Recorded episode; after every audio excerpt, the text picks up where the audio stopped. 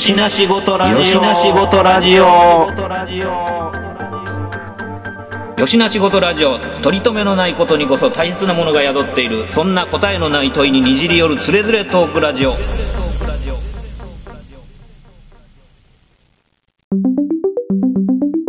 よしな仕事ラジオやって。よしな仕事ラジオ？知らん。はい始まりました。よしなしごとラジオです。今回お届けするのは私トミーと本日、ワクチン接種1回目のウッチーと、朝ポンと、高枕でーす。よろしくお願いします、高マッキー、高マッキー、高マッキー、高枕です。高マッキー。いや、そうなんですよ。今回はね、あの、また新しいゲストに来ていただいてまして、その名も、はいはいはいこんにえーちは高枕さんです。よろしくお願いします。高マッキーや。僕からは高マッキー。もう、違うニックネームつけてもややこしいねんそういうの。ややこしいやめて。冒頭からややこしくしてもらいます。あ、これってもしかしてワクチンワクチンワクチン、ワクチン頭に回ってんちゃうのそれ。はいはいはい。はじめまして、はじめまして。よろしくはい、どうも、いらっしゃいませ。よろしくです。よろしくお願いします。いや、それでね、あの、まあまあ、はいはいあの、朝ポンと高枕さんと、まあ、あの、朝ポンは前にもまあちょいちょい出てもらってるんで、はい。そうですはいね。はい。ね、吉なし聞いてもらってる方には、はいあーって思われる方も多いかと思うんですけど、高枕さんは、まあ今回初めてなんですよ。初めてですね。うんね。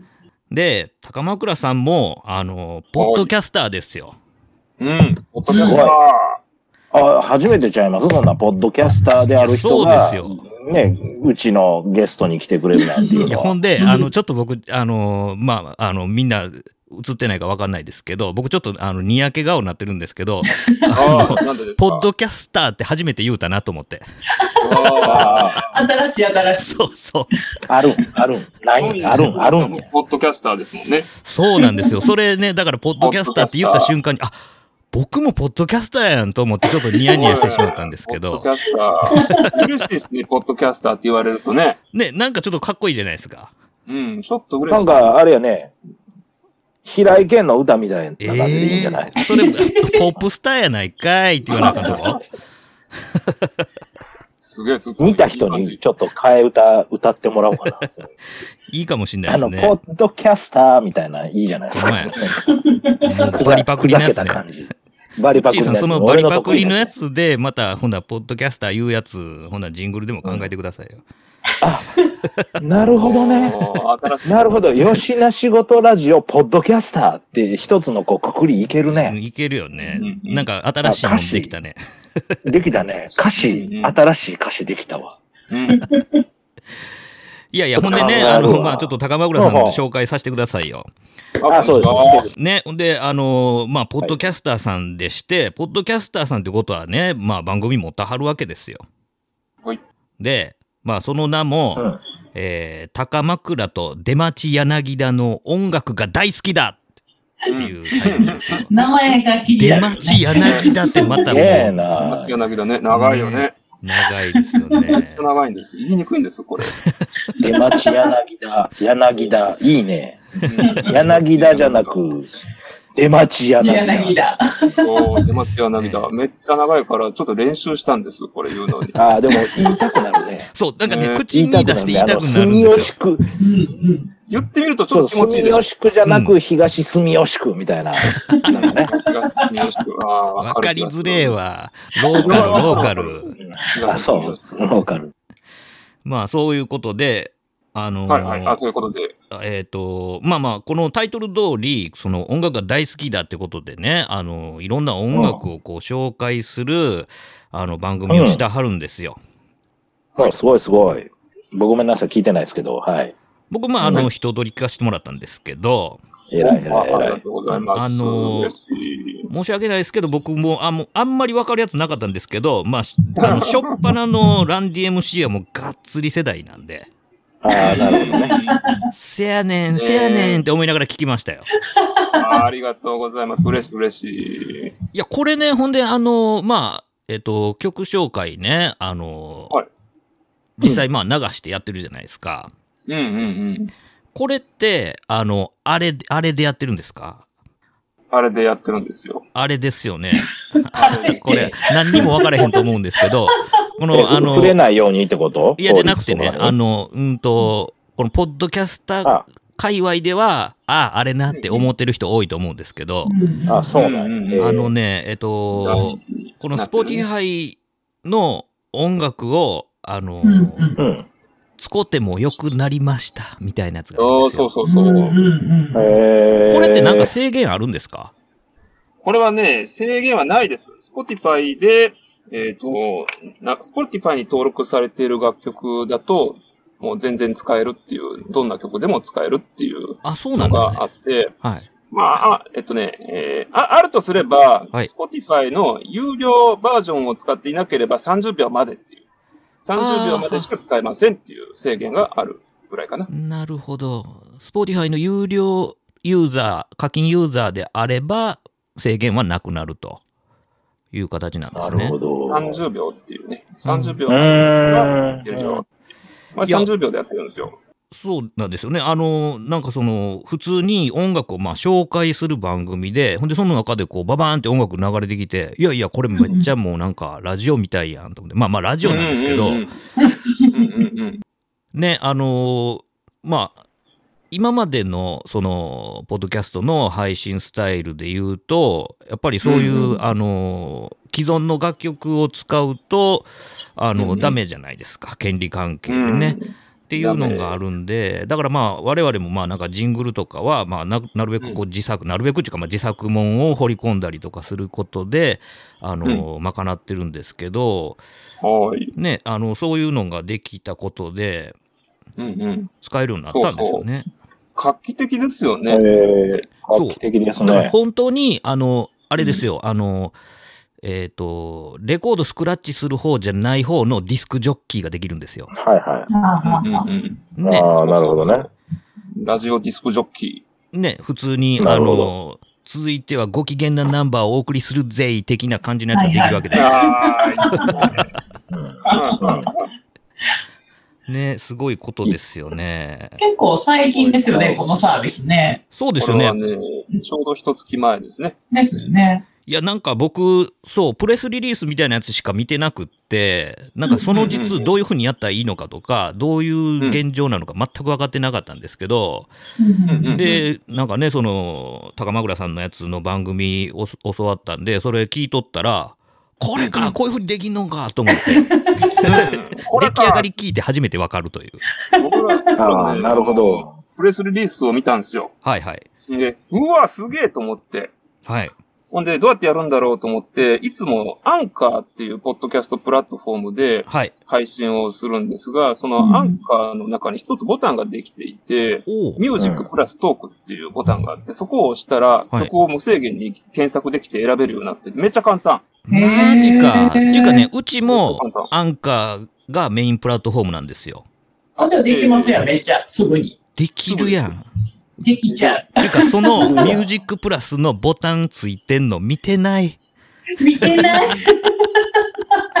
見てなかった。そう地味にできてるから、そこを押したら、あ、こんな感じなんだっていうのが分かっていただけると思います。そうやったんや。もう全然見てない。節穴や。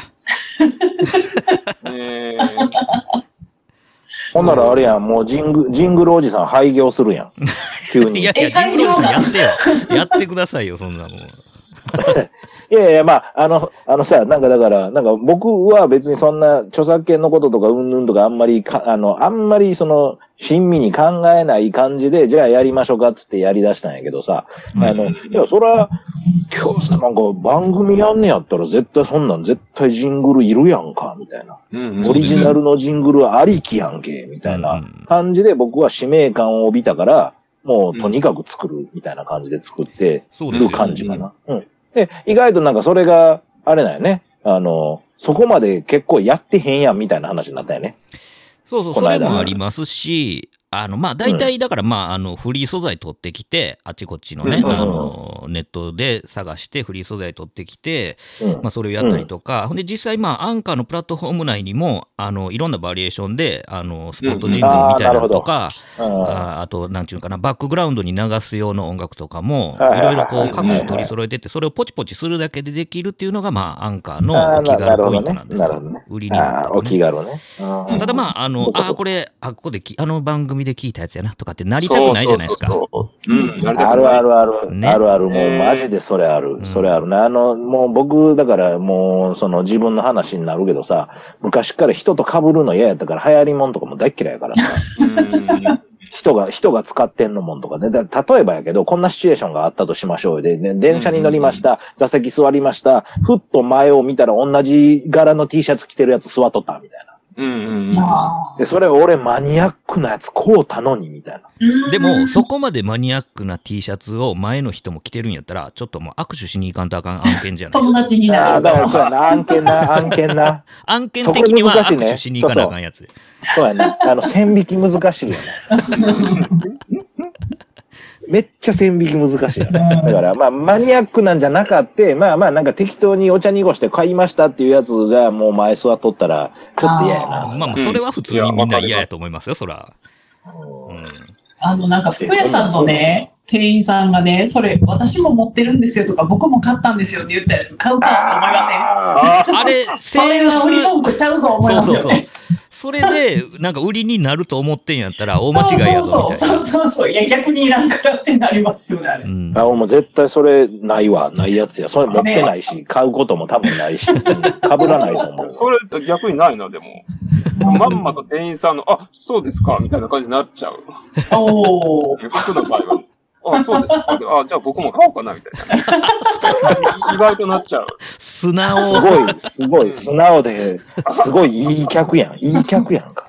あ、そうですか。いやいいんですね、これ、みたいな。なるほどね。やっぱりそういう、そういう方もおるから、あれが売り文句になるっていうことですよね。そういうことやな。だから、そういうことやな。すいません。あの、そう、ひねくれてました。申し訳ないです。え ー悪い気持ちが芽生えた。で。も悪い気は絶対僕はせえへんけど、もう僕はもう我が道を行くで言ってるから。うんうん。オリジナルジングルはでもやっぱり、ニーズはあり続けますよ、やっぱり。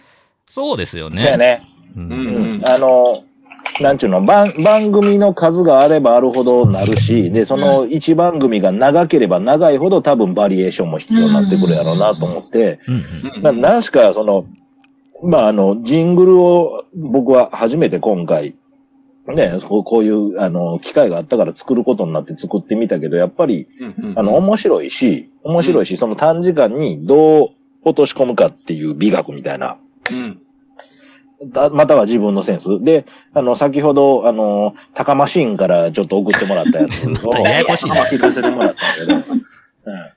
で、そのタカマシーンの曲を、あの、聞くと、やっぱなんかすごいシュッとしてるし、あ、なるほどね。僕はこっち系のジャンルの発想とか僕もあんまりないし、でも、うんあの、やってくださいとか、これで行きましょうみたいな、なんちゅうんかな。なんかこう、お題があった時に結構発揮するっていうか。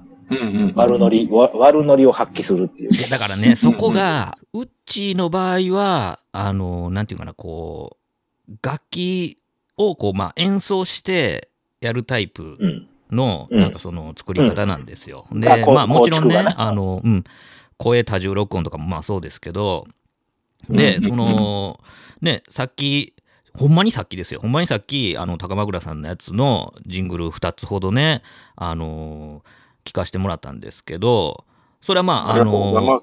ね、ジャンルとしてはレゲエなんですけど、あの、うんうん作り方が完全にこうヒップホップのトラックメイキングに近い作り方じゃないあ、ですか。そうそうそうそうそうそう。そうなんですか？ね。そうなんですか？私、なんか。そう、だから、そういう感じやから、なんか結構、なんかその、組み立て方っていうのが、なんかちょっとコラージュっぽい作り方って言ったらいいのかな？ああ、もう、もう、まさ、もうまさにそう。へまさにそえう。あのね、これね、多分、だからその今もうトミーがバツンと言ってくれた通りやと思うねんだけど、僕だから楽器を録音したいって思っちゃう人やから、うん。だから、一個ずつ重ねるときに、まずだから、まあドラムは例えば、そのドラムセットとかもうめんどくさいからないから、例えばまあ、あのドラムマシーンを手打ちするんやけど、うんどんどんどんってリアルタイムで手打ちするんやけど、その時もう言ったら演奏してるわけね、リアルタイム。ドンツとドンツとドンツとドンツとって。で、その後、じゃあベース入れますって言ったら、ほんならもう次ベーシストになってるね。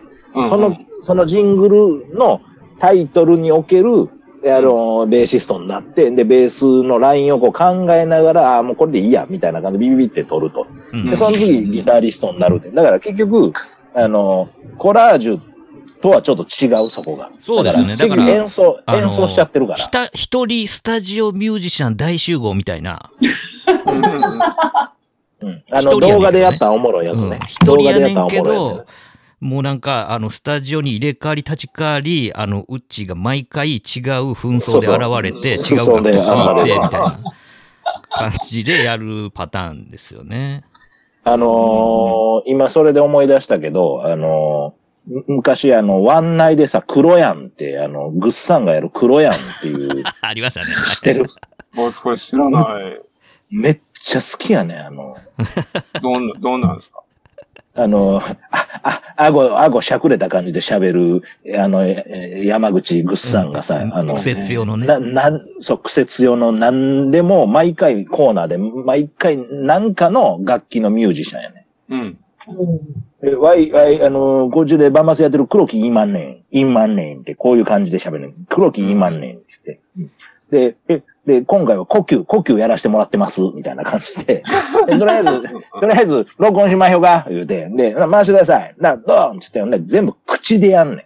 うん。音音は口でややって、これな、あの、転がってるわ、YouTube の中で。あの、ワンナイ、ワンナイ黒木、黒木で転がってるから、多分もう4つ5つ見たら多分面白いと思う。あ、なんかロン毛のちょびひげの人でしたよあ、そうそうそうそうそう。はいはいはいはいはい。メガ、メガネの。えーいや、黒木、黒木今ね、大阪でバンマスやってるで、今日誰々ちゃん休みなんで、言うて、休みなんで、ワイがちょっと聞聞いております、言うて。あやるんやけどはい で、呼吸やったりとか、もうだんだん楽器がしんどくなって、口でやる楽器がしんどくなって、いろんな楽器展開していくんだけど、まあ結構おもろいわ、どれ見ても。だから、僕のイメージって、その、なんちゅうかな、おお笑いの要素も入れたら、なんかそういう感じだから、まあまあできた口でもやややりたいぐらい。うん。あの、うんふざけてるとこ。うんまあちょっとそれたけど、なんか、でもやっぱ、今トミーが言ってくれたように、そのコラージュすることっていうのには憧れているけども、結局、やっちゃう。結局、一個ずつ取ってやっちゃう。で、その時になんかこう、自分の限界も感じながら、あでもできることっていうのと、リアルタイムアレンジが起こるから、頭でイメージしたのと、ちょっとずれていくねん。うまい感じに。うんこれ私でも、これ、コラージュって言って、あの、切り張りしてるわけじゃなくて、全部やってるんですよ、実はこれ。そうなんですね楽器を弾けないんだけど、バーチャル楽器で弾いてるんで、実は一緒のプロセスですよ。すごいなあ、ほんならもう一つなんか間に挟まっとんねんな、これ。えいやーなんか別に特別なことはしていなくて、まずドラムのマスパターンっていうのは、もう昔のやつをちょっとアレンジするっていう形で作っていってるから、もう何曲も作ってるから、そのパターンを利用して、で、ちょっと変えて、今のこのイメージに合うようなパターンに変えていって、そこになるほどベースをつけてなるほどな鳴らしてなるほどな音色をなるほどな感じです。なるほど。ああ、もうそんなんええな。めっちゃ帰れんねや。変え、変えれます。そうそう。だからもう、僕とかさ、ううる、うあそう、うるさなるから、こ、こだわってまうねん、どんどん。うんうんうんあの、楽器一つとってもさ、音音色、音色がもうちょっとこんなん欲しいとかさ。うん。うんうんうんた、例えばまあ、あの、管楽器でも、そうそう、サックス、サックスのソロがあるとしても、なんかクリーンなトーンじゃなくて、もっと、あの、ブリブリ割れたの音出さはる人とかもいてはるやんか。うんソロとかでさ。うんで、結局あの、サックスとかでブリブリ割れた音ってどうやって出るっていう話になってくると、結局自分の声と一緒に出してたりとかする人、うん。うんうん。うん。うんあの、わかりやすいかどうかわからないけど、ブブルース、ブルース・スプリングスティーンのバンドのサックス奏者とかって、もうブリブリ、ブリブリなぜか割れてんねん。あの、なんか、歪ん、歪んでんねん。うん。で、これなんでって言ったら、要は、うえーって言いながら、ウェーって言いながら吹いとんねん。声も出してるんですよね。そうそうそう、声も出してるねで、そう、そういうやっぱ独特な奏法とか奏者がいたりとかすると、やっぱまたそれはジャズとは違って、すごいロックに合うたりとかうんするし、うん。いや、ほんでね、あのー高枕さんの、その今、まあ、ちょっと伺った、その作り方なんですけど、じゃあ、はい。あのーなんていうのかな、こう、PC の中の、その、まあ、シンセサイザー鳴らすみたいな感じで、こう、うん演奏するっていうイメージですかね。そう、そうです、そうです。で、そのシーケンサーの中に、まあ、記録していってっていうことですか？そうです、そうです。ああ、なるほど、で、一個一個音を選んでいって、一番合う音を探していくっていう感じですかねあはあすごいすごい。そこは、あれか、ストアから探してくるわけやもんな、自分の。そうですよ。へーライブラリの中にいっぱいだ。からもう、いわゆる、えー、なん、なんやったっけ、DTP じゃなくて M。うん。DTM。うんいわゆる DTA。あれやろ？どんどこたぬきモビルスーツって、DTM、どんどこたぬきモビルスーツって、あの京都の、京都の桶屋さんがそういう風に言ってましたけどね。マジでそんな聞いたことなかったそうだわね。初めて聞いた。あの、三文字、三文字ボケ答えようみたいな遊びしてた時に言ってました。いや、だから、その、まあ言うたら、その、まさに、その、DTM な作り方の高枕さんに、と違って、うっちーの場合は、あの、アナログ MTR おじさんじゃないですか。うんいや、逆にそれがすごい。ねそうやな、アナログ MTR おじさんやな。あの、うん止まってるもんね。え。いや、MTR でやってるんですか？MTR でやってるんですよ。マジで？すごい。いや、本当に本当に。本当に、あのね、ホステックスの、あれ、なんやろうな、12、12ちゃうかな。12、12、24かな。なんか上下にフェーダーついてたから、なんか物はごついねんけど、うんうん。まあ、そんなんで入れて、で、なんとかデジタルにして。でも僕、あの、実は、高校生の時から MTR ハマった人なんで、あの、こ高校生ってもう80年代後半なんで、うんうんうんうん。80年代にアナログの4トラのテープの、もう、ティアックのやつからスタートして、うんで4トラ時代で大学をこう、駆け抜け、で、先輩が全く同じのを持ってんのを借りてきて、ピンポンピンポンやりながらトラック数を増やして、どんどん音曇っていくやつな。そうそう、曇っていくあの、円やみたいになっていくんやんか、そうそう最終的に。えーいや、ブワブワなんねん、もう音が。輪郭がブワブワなんねん。ははへん、ははへん、なんか、あの、水面の映像がむちゃ似合うような感じ。うんもう、なんちゅうの、もう環境音楽みたいになっていくねん。あそうそうそうそうそう。なって、まあ、まあまあ、そこまでやらへんけどな、シャーは言うわ。めっちゃシャー言う、ハイスピードでも。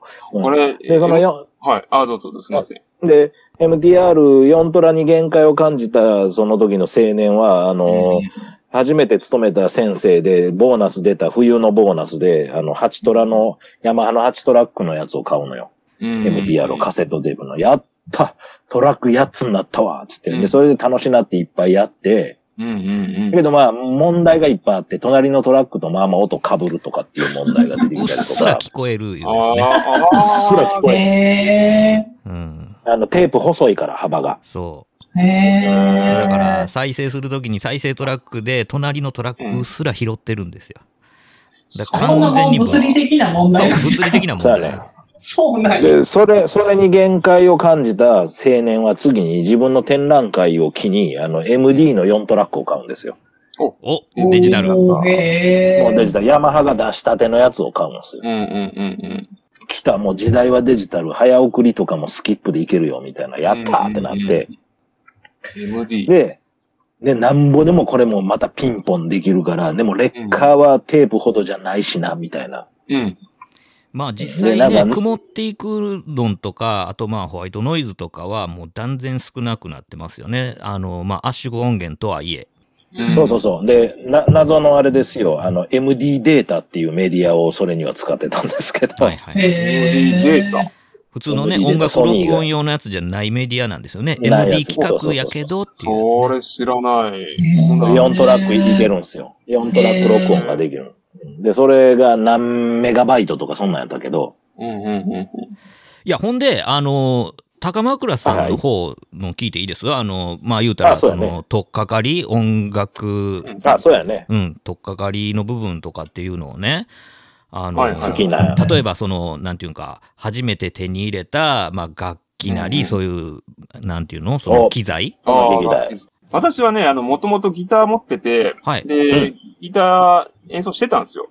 あはい、はい。エレキそれ、高校生の時で、はい。うんエレキ、エレキですね、グレッチっていう、うわぁ、めっちゃ渋いやん。なんか高校生でグレッチとか、グレッチとかいきなりありえないパターンやけどね。ありえないパターンでしょ？いや、僕バイトして買ったんですよ。うんそれどうしても欲しくて。うんえ、それなんで欲しかったんですか？あ、それはね、その当時、ちょっと、あの、自分的には、あの、もう誰も聞いてないけど、ネオロカビリっていう、来た音楽が来、たもう今来たで。リアルタイムじゃなかったんですよ。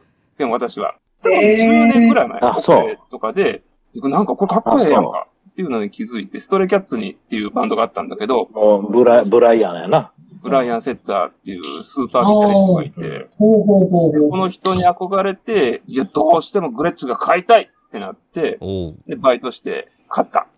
それがグレッチ。へえ、フル、グレッチのフルアコフルアコ、うわぁ、やばいわ。カントリージェットルマン、カントリークラシックっていうのかな、うん、はいはい。はい。へえ。そういう、それ、あの、すごくわかりやすく、あの、ど素人の僕にでも、あの、わかりやすく説明するとしたら、どういうもんなんですか、その、まあ、一般的な、まあ、アコギとかがある中で、うんうんううん。ん、その、どんな音がる出るかっていうこそうでとですすよね。ね。うん。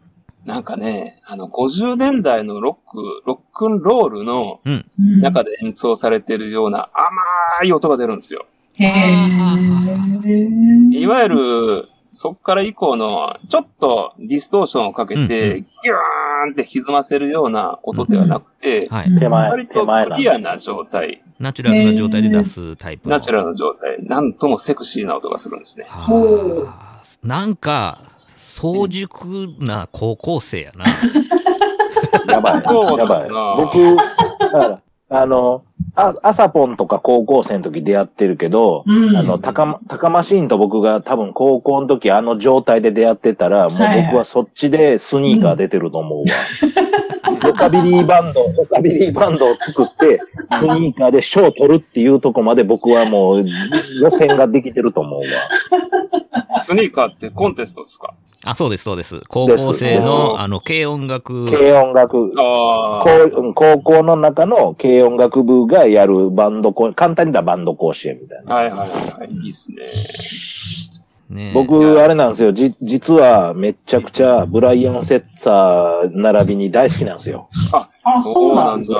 そう、ロカビリーこれはね、あんまりそういうフうんァッションとかには傾倒してないんだけど、実はう、んあの、スタンディングドラムっていうのに超憧れてて、ああ、そうか。そっちね。で、僕、スタンディングドラムを持ってるやんか。はいはい実際。実際持ってやってるやんか。だから僕が思ってる、あの、本当のロカビリーでやりたいスタイルっていうのは、あのスタンディングドラムにウッドベースあってグレッチね。うん。ああ、もで、うスリーピースで、で、一番シンプルなもやつ。うそうそう。そうそうそうそうそうそう。で、いわゆる、まあ、ロカビリーってロックヒルビリーから来てるわけですよね。あーうんロカビリー、ロックヒルビリーで、だからまあ、その、あの、エルビス・プレスリーがいて、そっからちょっとこう分かれてってるとこに、ね。そうですね。あるロールになっていく、分かります、ね、はい。だから、基本的にはちょっと実は難しいリズムでヒルビリーって、うん、あの、シャッフルなんですよね、基本的には。ツツンとツンとツンとツンとツンとツンとツンって、最も演歌で育った日本人が不得意とする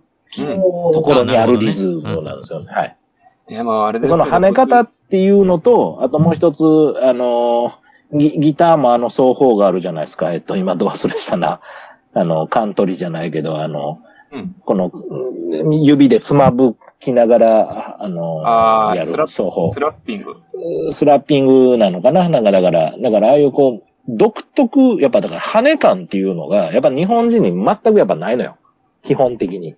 多分ね、そもともとあの、初めてそういうリズムに触れた当時の50年代、60年代の人たちって、いや、なんか、すげえショック受けたんじゃないかなって思うんですよ。いやー、だと思うわ。だから、あれが、まあいいじゃんって。うん。乗りやすかったのかもしれへんね。だからその、うん。向こうの人にとったら。まあ、うんそうだろうと思いますね。当時、私だからあの高校生の頃でも、うん麻薬的に気持ちよかったんですよ、そのリズムが。そうなんどこ、どこで、まず初体験、どこでビビってきたんですか？えー、なんだろう、どこで出会ったのかな。それって影響ないとないでしょ？はいだから、いきなり入ってくることないよね。だって、うんうんストレイキャッツって90年代かな ?90 年代こ、9うん80年代後半から90年代頭かな？ストレイキャッツは。な。うん、そう。僕、うんうん。僕だから高校生の終わりから大学入った頃にストレイキャッツブームみたいなのが来て、めっちゃなんか夜中の V でやってたもん。う。うんんあの、ら来日した、あの、日本のとかっていうんで、わかっちょいいなとかって思いながら、で、うんうんあ、こんな、こんなサウンドも悪くないよね、スリーピースでって思いながら僕は聞いてて、だから僕が絶対ありえないっていうか、あの、自分のその、例えば体型的にも、じゃあ、うんうん俺今からロカビリーやるぜって言った時に、こんな腹出てるおっさんとか絶対かっこ悪いやんか。ロカビリーでそんなんで、まずいてないから、リリーゼントしてガリガリじゃないとまずあかんからさ。そうそうそう。痩せているこでと。そうそうそう。で、ラバーソール履いてないといけないから、言ったらどっちかというと、そのパンク系寄りの体型なんだよね、どっちかというとビジュアルは。不健康な感じがあるっていうそうそうそう望ましい。そうそうそうそう。ほんで、で、まあ、あの、二の腕、それこそ筋肉があってさ、ブライアン・フェッザーみたいにタトゥーがバスッと入ってて、うんあのーなんていうの、半袖を割とこう、さらにまくってさ、うんあの、その、肩まで見せるみたいな感じ。っうんうんうん。ていうのが、まあ、一つの、ネオロカビリーのこう、ファッションで。いや、ほんで、高枕さんはさ、その、まあ言うたら、そそのサウンドにまずこう衝撃を受けて、で、はい。その高校生時代に、例えばそれ、こう、ファッションもそこがこう入ってきたりとかしたんですか？ファッションはね、いや、さすがに、そのブライアン・セッツァーの真似したかったけど、自分できねえなっていうのはちょっと思ったんですよ。いや、今言ったみたいに、はいはなんだろう、あの、体型的なものとかもやっぱあるしう、い。ん。あるな。どうしたって自分には似合わないなって思った。うん結構でもそこ冷静ですよね。本当いや、うんちょっとなんか高。校生の頃ってなんか結構何でもやっちゃったりするじゃないですか。うん似合う似合わんの冷静さがあんまりわからんっていうか。うんああ、まあ、そうですね。うん。そこすごいなんか大人な視線ですね。そうなんかな。あの、うんちょっと試してみて、なんかそれっぽい服も買おうと思ったけど、なかなか売ってないじゃないですか。まあそうやなまあそれがまず一つだよね。今ほどないわな。行かないとないわな。うんなるほどそもそも売ってないっていうね。はいはいはい、はい。確かに。それハードル高いな。いや、そうなんですよね。あの、ロカビリーの過去しようと思ったら、本当当時ね、えっとね、クリームソーダよ、クリームソーダ。すごい、めっちゃ詳しい。クリームソーダ本当にある店でね。もうそ、そ、もうそれしかない。もうセーラーズみたいなもんや。セーラーズよくわかんないけど、クリームソーダ今もあるのかな？クリームソーダはわかんないです。わかんないですね。あの、うん。あの、ロカビリーって言ったらもう絶対クリームソーダやねんか。あの、うんで、出てくるとこで言えば。うん。だから、あの、あの、タカマシーンとかの世代って、えっと、言ったら、その波もあるやん。言ったら、ネオロカあるけど、ブランキー・ジェット・シティが言うたらそのまんま日本をトレースしたような感じやんか。うんうんうんうん。あの、ちょっとちゃうけど、あの、うんワワイルドさとかはちょっと違うけど、あーうん言ったら、まあ、ボーカルギターの彼だけで言えば、まあ、ちょっと、ブランキー・ジェット・シティっていうのは、ちょっとそういうネオロカの流れを組んだ、まあ、日本を、日本にうまく消化したバンドというか、うんんで世代的にはドンピシャは言ったら、そこら辺じゃないかな、なんか。ブランキー・ジェット・シティは私でも行かなかったんです。なるほどうん、なわかるわ、わかるわ。あれは、なんか、その本家のかっこよさとは違うねん、また。かっこいいんですよ、でも、めっちゃ。うん。うんブランキー・ジェット・シティもめっちゃかっこいいんだけど、多分私がブラ、あの、ロカビリー好きになったのはリズムなんですよ。うんなるほどね。やっぱだからシャッフルなんやな。うん。シャッフルしてるのが良かったんだなって。うんなんか今のこのブランキーに行かなかったその話を聞きながら、今もこうやって喋喋りながら、あ、なんで行かなかったんだろうなっていうのをちょっと回想しながら思いました。ブランキーはシャッフル、シャッフルないね、全く。そんなにシャッフルないでしょ、多分。だからあれやろ、その、ブランキー、ブランキーっていうか、あの、えっ、と、有価団はブルースやけど、ブルースが有価団ではないみたいな話やろ。あ、そうそうそうそうそう。あの、サウス2サウスは、みたいな。そういう話。いうかなんでね。有価団そう、有価団はめちゃくちゃ、あの、魂が完全にブルースやねんけど、でも、あの、ブルースっていうカテゴわリー、や。そうそう、和ブルースやから、あの、有価団はブルースなんやけど、ブルースは有価団ではないねん。これ、これしか言いようがないね。あいや、でもわかるわかるわかる。あ。うんうんうんうん確まあまあ、そんな、そんな感じでしたかね。なんか多分ねリズム、リズムが好きなんですよ。うん。あ、でもそれって音楽において一番大事なとこで本物、本物っていうか、まあ今ですらもう当たり前のようにそうやって語られてるけど、あの、うん重要な方ですね。だからリズムに乗っかれるんか乗っかれへんのかっていう、その自分の中にあるもん。うん。っていうのはすごい重要で、で、僕さっきもう、あの、くどく言っちゃったけど、あの、はいシャッフルは日本人がすごく得意じゃないとしてるリズムやから、うん一番苦手としてるリズム。それって、やっぱ僕らとかの生まれやったら J-POP とかで育ってるから余計そうやね。うんうんあの、アメリカから入ってきてるところで、そのシャッフルっていうのはあったんやけども、シャッフルじゃない方向ではい。J-POP って広がってってんねんね。やっぱだから、あの、え演歌ロックから行ってるから、うんうんうん。8ビートをすごくこよなく愛するっていうのが、うん多分僕ら、僕らの世代っていうか、うん、世代前後らへんはそうなのかなと思うんやけど、うん。一番馴染みがあるのが8ビートなんやけど、8ビートのバリエーションがまたこれアホほどあって、うん。でその中で、こう、な、馴染みのあるもんとか、いや、でも8ビートに口うるさい人めっちゃ多いから、僕らの時。うん。僕らの世代。うん。エイトだから、あの、それ、そう、8ビートの、だから真ん中軸なんか、前乗りなんか、後乗りなんかとか、そういう方方向に多分、あの、分類されていくと思う。うんはいあの、世代とかによって。うんそれぐらい、やっぱだから、リズムに関して、無頓着ではないんだけども、でも、あの、跳ねるリズムってすごい不得意。ううんん。不得意っていうのはどういうことなんですか？えっとね、取れないんですよ。ええー、マジで？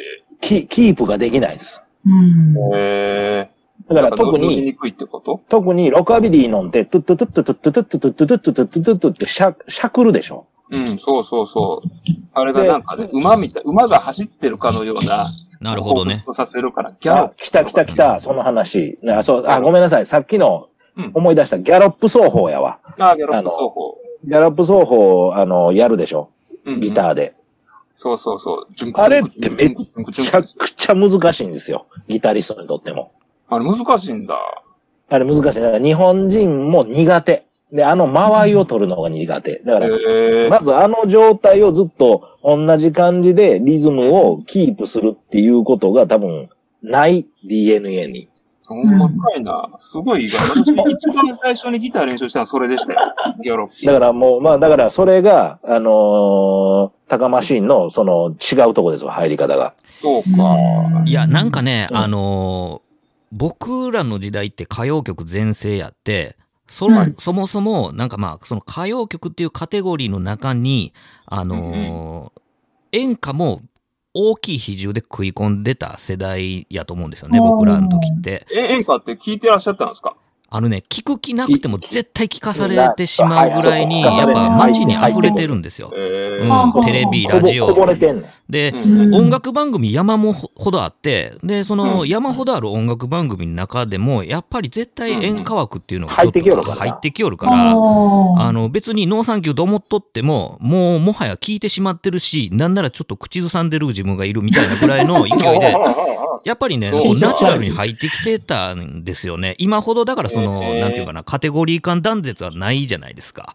うん。なんで、うんまあそういうのがあって、で、なんか、あの、僕がやっぱ衝撃を受けたのは、やっぱり、あの、テクノ YMO からこう、ビキってきてしまったから、あの、あ完全にブレへんビートが、あの、逆にすごい新鮮やったんですよ。それというのも、やっぱり、あの、演歌のビートっていうか、まあ特にそのボーカルを乗っけていく、そのリズムって、うん、そうそうそあうそう。の歌があ全部。ちょっとずつ遅れていくとかが、まあ、ちもうたまらん気持ち悪かったのが、その テクノ聞いたときに、こうジャストで乗っていくときに、なんでこんな気持ちええねんっていうのから入っていくわけですよ。で、はいでも、あ、まあ、結局 YMO が、そのなんか、あの、琉球音楽とかで、やっぱ跳ねるリズム入れ始めたりとか、す。ることで、うんそのなんか結局テクノやのにグルーブ重視し始めるわけですよ。ほんでまあ、あの、リズム隊は基本的に彼らはね、まあ手打ちやし、うんあの、テクノって言いながら、あの、シーケンサーじゃなくて、リズム対手打ちと、あの、手ベースやから、うん結局まあ、彼らの音楽体験上でこう跳ねた気持ちのいいグループとか出してきよるから、おいおい、これ、あの、テクノやと思って聞いてたけど、文法的にはテクノじゃない音楽やな、みたいな感じ あで、そのうん、僕はそっち側から、なんか、そう、リズムに注目するみたいな広がって。いくねんな。うん。だから、その入りが全然ちゃうんやけど、僕はそのなんかうん。自分が慣れ親しんでたあの演歌のうん全部もたってるリズムがたまらん気持ち悪かったっていうことを逆に気づかせてくれたんですよ、ジャストが。これね、今、うん。トミーがさ、トミーと僕は全く同じ世代なんだけど、これがね、はい。あの、意見がね、僕は変わるとこね。うん。僕はバン、ドブームに乗っかりながらバンドやってきた人で、うん。で、J-POP の洗礼とかアホほど受けてて、バンドブームってもうそうやんか。あの、出せば売れる時代の時にやってたんで、でそれで、後からまあ、長年こう音楽に携わることによって分かってくるっていうところでいくと、あの、うんうんやってるもんとしては、実は、その、ド演歌の、その、もたったリズムが超気持ちいいねんか。うーん。やる側からすると。そういうことですよね。なんでかっていうと気持ちいいんだ。そうそうし、しっくりくるねへえ。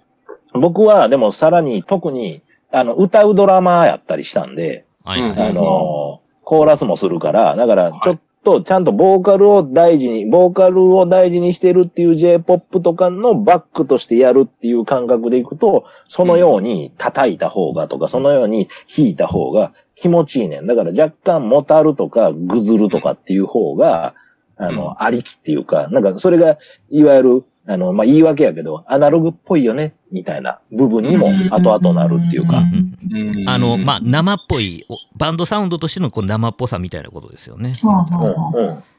うんうん。そうそうそう。だからそういうのが気持ちいいなって思っている。だからまあ同じ世代やけど、その、やってきたとか通ってきたことが違うから。で、それ、は、それでさっきの録音の話になると、録音すると、さっきトミーが言ってるようにピチッとやった方がいいってなるやんか。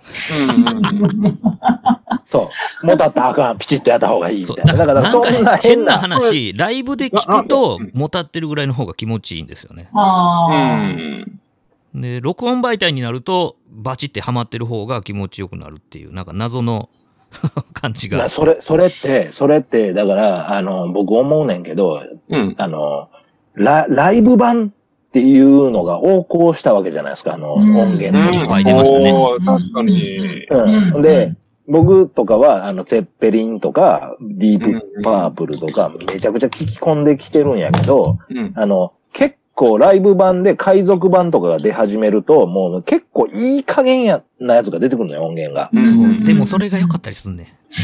そうそうそう、あそうそうそうせそ、そういうふうに受け入れるようなね、あの、ジョニー・ビー・グッドを、うんあのーやるわけよ。あのえっ、セッと、ペリンが？ごめんなさい。ツェッペリンじゃない。ツェッペリンじゃない。えっと、えっと、ギタリスト誰やったっけ？今、ド忘れした。あの、左利きのギタリスト誰やった？うん誰誰だっけ？松崎しげるしかあごめん出てけへん。違う違う違う。そそれは右、右のギターも弾ける人。えー、誰だろう？ごめんなさい。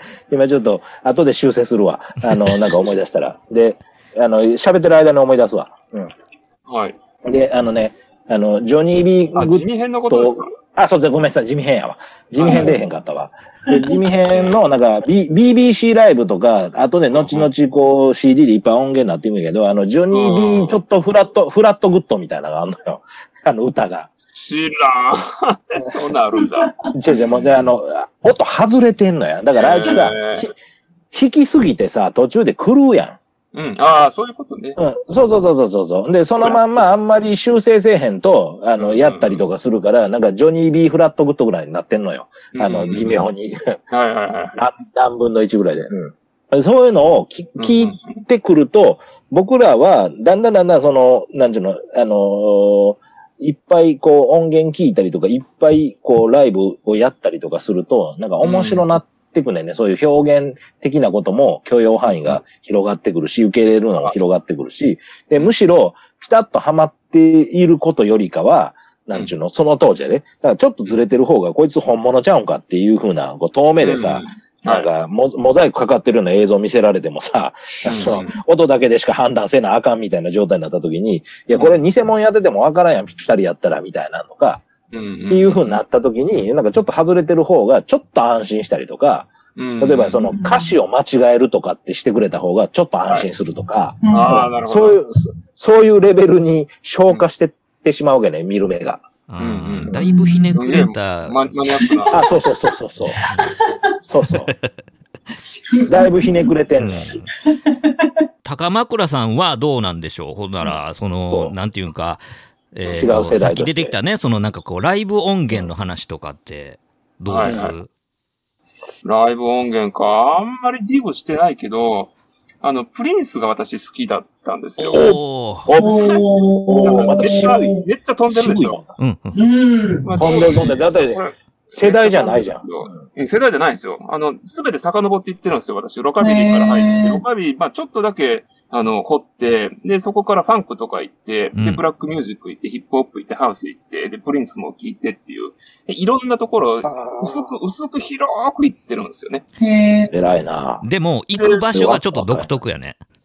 そうですか。で割とでも、あ、なんて言うんだろう、王道行ってるつもりなんですけどね。まあ、王道っちゃ王道かもしれん。へんけど、なんかその、うんうん辿る道が独特やなと思って。あそうかだからこの、この間のさ、だから、あの、モリッチみたいな感じちゃう？あの、ちょっと、いないタイプ。だけど、僕らのテイストに近いっていう感じじゃない？なんか、通ってる感じが。いや、なんか僕、そのまあ、うんプリンスの話聞いて、そのまあ、うん。プリンスも、だからその、えっと、リリースしてるその音源でも、まあ、あの、作り込んだ方の録音したものうん。っ。ていうのと、うん。うん。で、そのうんまうん。あ、ライブとかの、ラそのステージ上、ライブ版ステージパフォーマンスとしてのやつの記録してるやつとかっていうのって、まあ、うんほんまちゃうじゃないですか。しかも、結あの、構違いますよね。うん。で、プリンスの、その、まあ、ライブ版、ライブ版って言ったらいいのか分からへんけど、そのステージパフォーマンスしてるやつっていうのは、あの、の方が、あの、なんていうか、こう、プリンスプリンスしてるというか、あの、うんもちろん作り込んだ音もなんかすごい実験的なこともやってるんやけどなんかやっぱその方が、あのライブ版の方がなんかプリンスが今まで体験してきた音楽体験がそのままストレートに出てますよね。うん。いや、そうなんですよね。特にプリンスのキャリアの初期の頃のライブ版とかって、うん。うん。結構ロックなんですよ。結構。うんうん。ロックとファンクのまあ中間みたいな、ミクスみたいな。あの辺のプリンスが結構好きでね。うーん。作り込まれた状態じゃない、多分、はいはいあの本当に本能に従って演奏してんだろうな、みたいなはいはい。状態のライブ版は結構好きだったかも。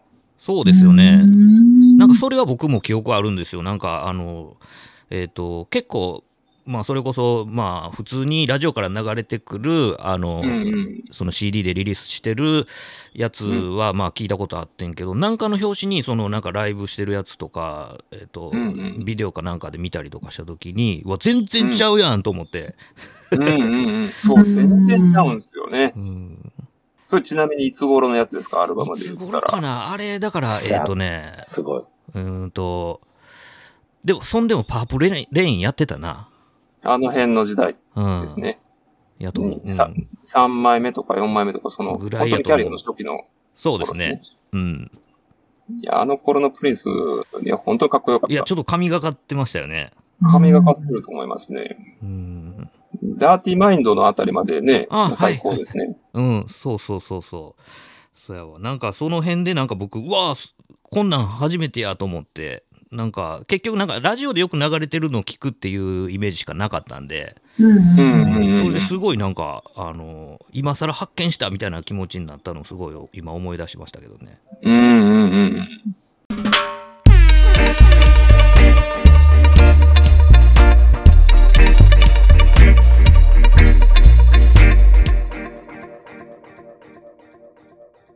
なんかでも実際にフェスとかね、うん。なんかいろんな人が出てるやつとか行ったりすると、うん。なんか、あれ、この人ってこんな感じだったっていうギャップって結構あったりしますよね。なんか実際に聞くのと、その CD に、として、CD というか音源として保存されて配信されてとか、うん販売されてるものって、なんかすごい結構ギャップのある人結構おるなっていう印象ありますよね。それって、うんあの、プ、プラスなんかマイナスなん？どっち？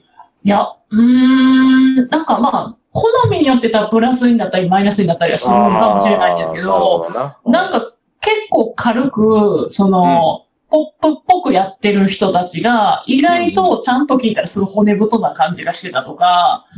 なんかそういう差をたまに感じる気がしますね。なんかこう見に行こうとして見に行かなくても、フェスとかがなんか漏れ聞こえたりするじゃないですか。うん、いろんなね、うんアーティストもちゃうん、そうそうそう。なんかその時に結構なんか衝撃を受けたりする人は。なんか自分がね、なんかこう、赴いて行く人とかだったら、その差が知ってたりするんですけど、うんうん。なんか知らない人ほどそういう差を感じるような気が。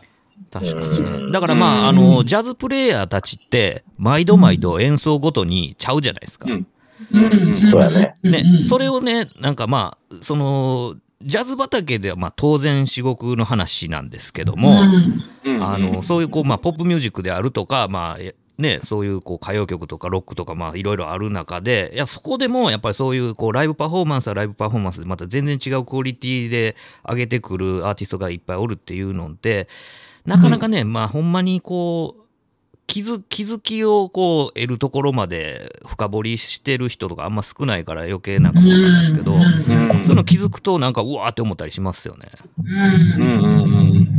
うん本当だ、本当だ。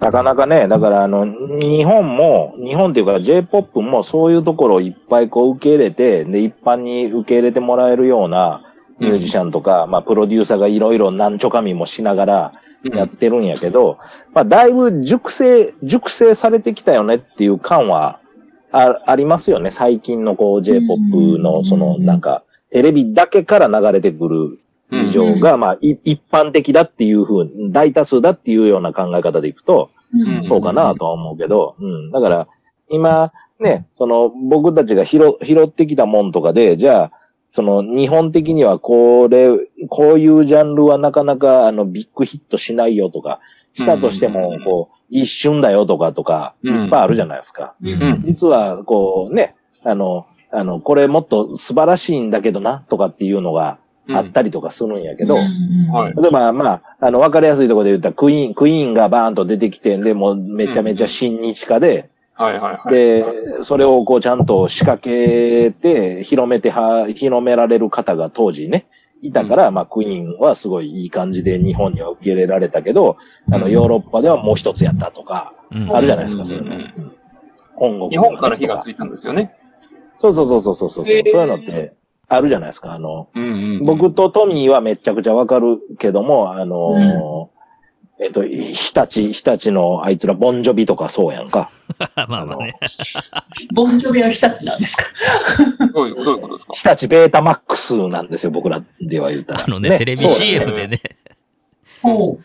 あのだから、ボン、ボン、そうそうそう。使われててね。ボン、そうそうそう。ボンジョビがブーンっては入ってくるきっかけ、ああの人たちもすごい親日家やけど、うん。あの、ジョン、ジョン・ボンジョビ、田中一郎みたいなバンド名やん、要は向こうで言うたらさ。まあ言うたらあのああ、なるほどね。うんっていうバンド名で売れました、みたいな感じ。で、あのーまあ、当時、めっちゃ多分あれバブリーやった時にな、80年代後半やから向かっていく時で、多分日立がすごい押してたんやな。などういう契約してたか知らへんけど、うーん。